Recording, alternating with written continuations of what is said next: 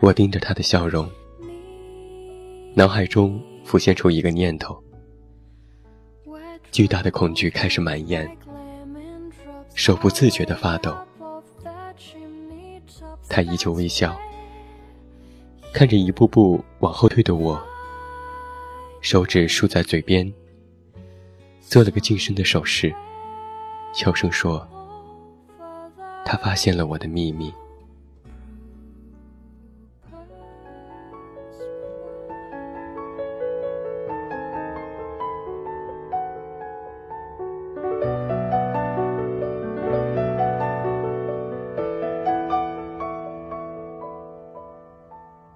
一九九八年，我有个高三同学叫葛军。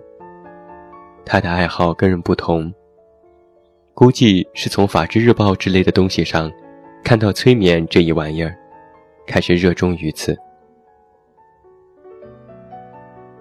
有次自习课，老师在前面批卷子，他在众目睽睽下，施施然走上去，对着五十多岁的老头说。现在闭上眼睛，感受到海洋和蓝天。脱光衣服，跳进去吧。让温暖包裹你的肌肤。好的，我数到五，你就立刻在卷子上打一百分。一、二、三、四、五。全场鸦雀无声。老头缓缓地放下笔说：“要是我脱光衣服能让你真的考一百分的话，我倒不是很介意。”后来葛军被全校通报批评，但是没有写清楚原因。其他班级疯了一样的流传，原因是他对那个快退休的化学老师耍流氓。高考后十年，我跟他联系不多。直到偶然的机会，发现他居然跟我住在同一个小区。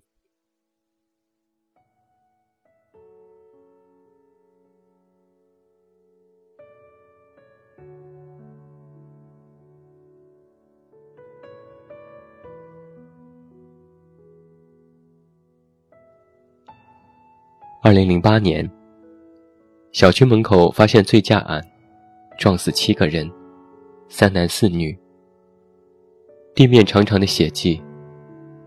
洒水车过来冲洗，洗地洗了一个多钟头。醉驾司机当场被带走。他家门口被一群人堵着，里头有记者，应该是冲着司机家属去的。出事后三周，路两边都是烧纸的死者亲友。深更半夜都能在家听到哭嚎。天一黑，小区就阴气森森，门口传来悠悠的哭声。老人说：“七个枉死的冤魂在认回家的路。这段时间，大家晚上还是不要出门的好。”一天因为加班，回家后半夜一点多，出租车的司机看过报纸，只肯停在小区门口。走进大门，已经没有人。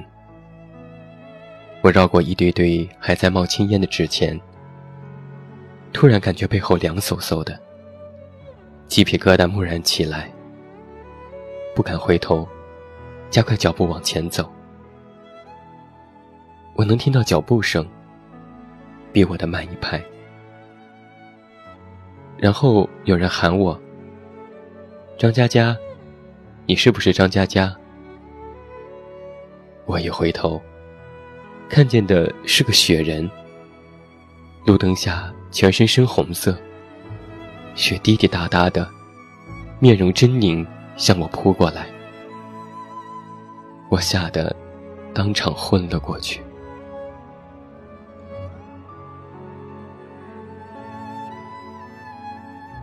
醒过来，躺在家里床上。葛军微笑着递给我一杯热茶。我目瞪口呆。葛军说：“他当时也刚巧回家，碰到了我，于是对我催眠，开了个玩笑。”我结结巴巴。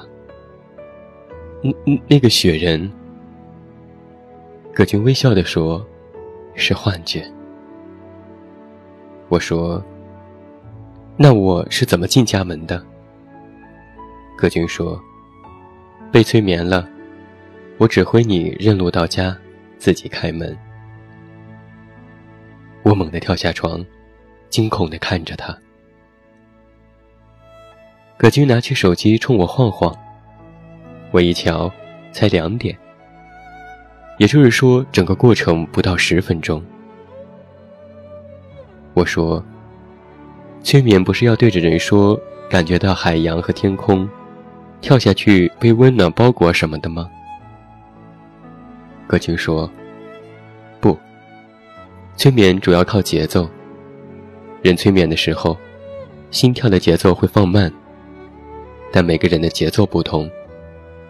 高超的催眠师能够在最短的时间找到你的心脏节奏，然后用外界的影响来让你的心脏迅速进入最适合睡眠的状态。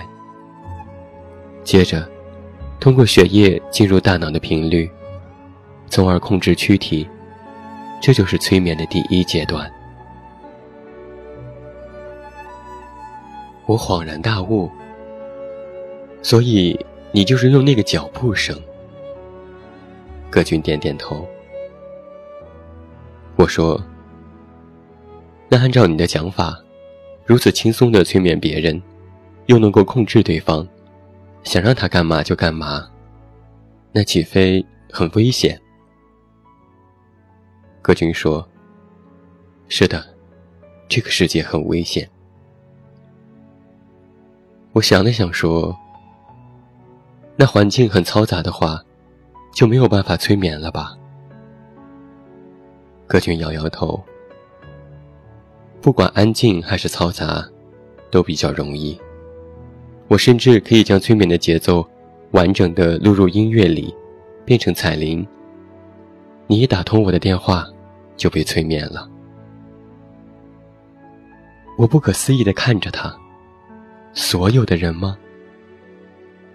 他沉默了一会儿，说：“只是对部分人有效，尤其是自我意识强烈、容易不耐烦、爱对自己发脾气。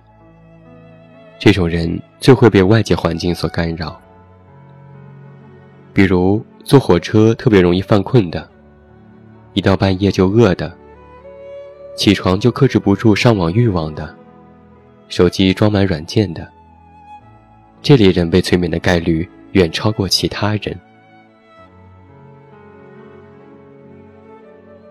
我也沉默了一会儿，说：“你怎么半夜还在外面逛？”他说：“因为我的人太多，我出来躲躲。”我一愣，吃惊的说：“不会吧？”他点点头，微笑着说：“对。”撞人的是我太太。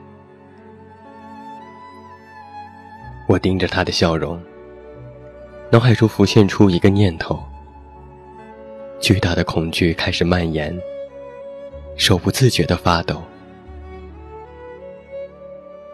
他依旧微笑，看着一步步往后退的我，手指竖在嘴边，做了个轻声的表情，悄声说。他发现了我的秘密。我退到墙角问：“什么秘密？”葛军没有逼近，只是微笑，说：“我这样的人有很多很多，存在于每个城市的每个角落。